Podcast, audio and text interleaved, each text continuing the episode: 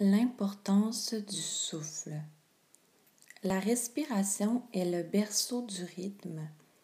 C'est une citation de Rainer Maria Rilke, qui est un poète allemand. Donc, euh, je trouvais que cette citation résume bien l'importance du souffle de manière générale. Euh, le rythme de la vie, donc le, le, rythme autour de nous, puis le, le rythme à l'intérieur de notre corps.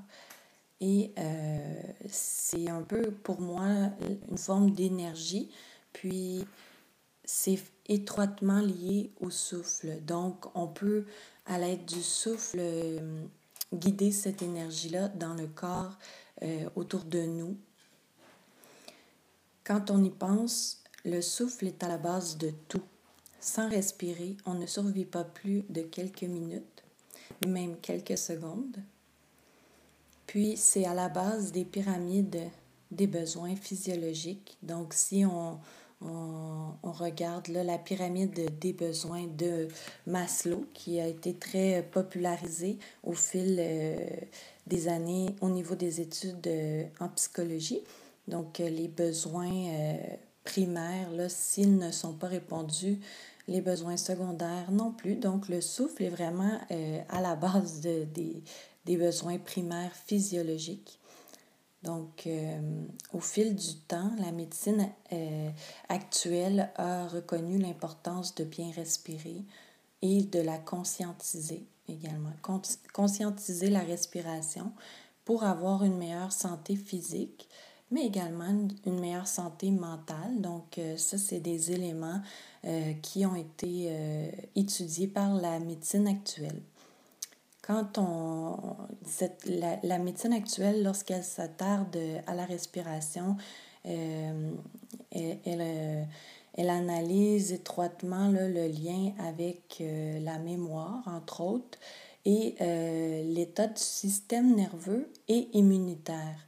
Donc, euh, il y a d'autres études qui ont été conduites, mais ces, ces trois thèmes-là euh, euh, témoignent là, de, de hum, l'action directe du souffle vis-à-vis ces différents systèmes dans notre corps. Là. Donc, le souffle, effectivement, optimise la santé.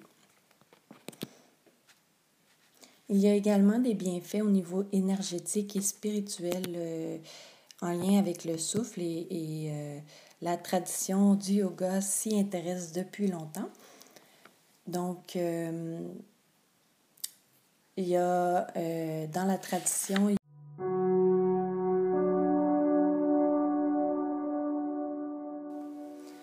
donc dans les Yoga Sutras de Pantanjali, les huit membres du yoga, ce sont des étapes ou des branches qui euh, vont euh, définir un peu les règles essentielles euh, pour atteindre le bonheur. Donc, ce sont huit étapes qui dictent une ligne de conduite morale et éthique et d'autodiscipline.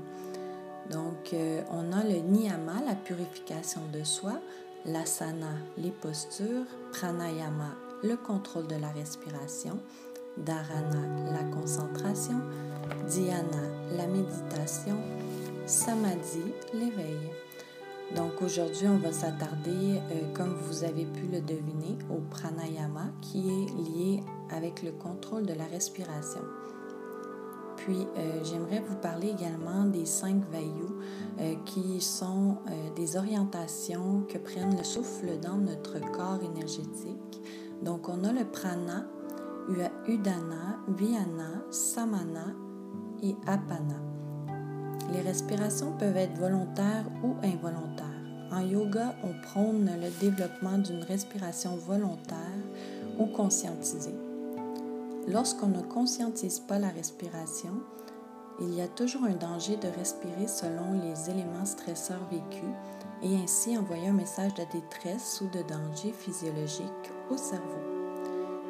Les respirations courtes, superficielles et saccadées sont souvent euh, signes d'un stress ou euh, euh, d'un système nerveux trop tendu. Donc, inutilement, puisque le danger physique n'est souvent pas présent dans notre vie quotidienne.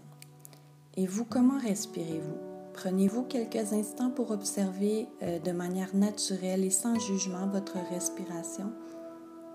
Je vais vous proposer un petit exercice.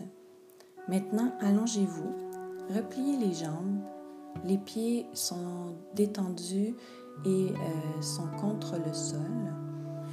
Votre sangle abdominale est détendue.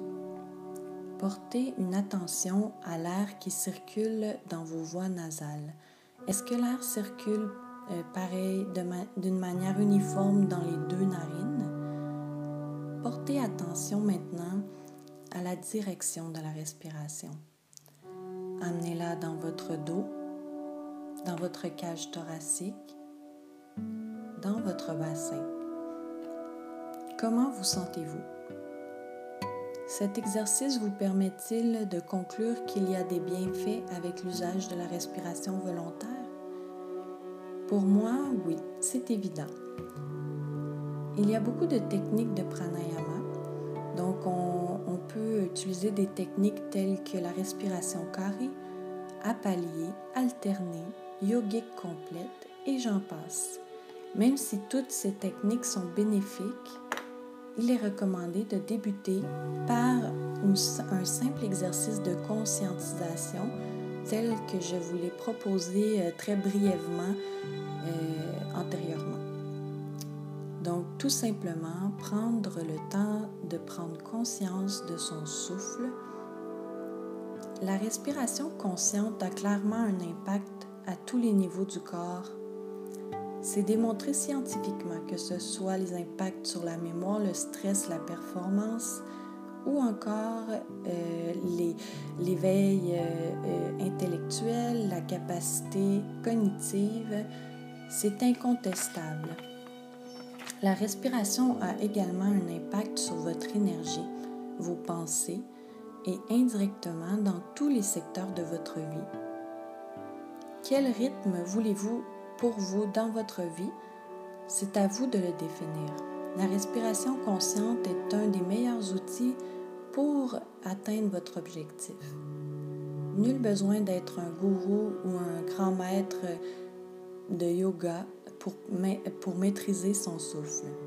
Après tout, c'est notre lien le plus direct avec la vie que nous portons en nous et qui se déroule autour de nous. Merci de m'avoir écouté pour euh, ce, petit euh, discours au sujet de l'importance du souffle.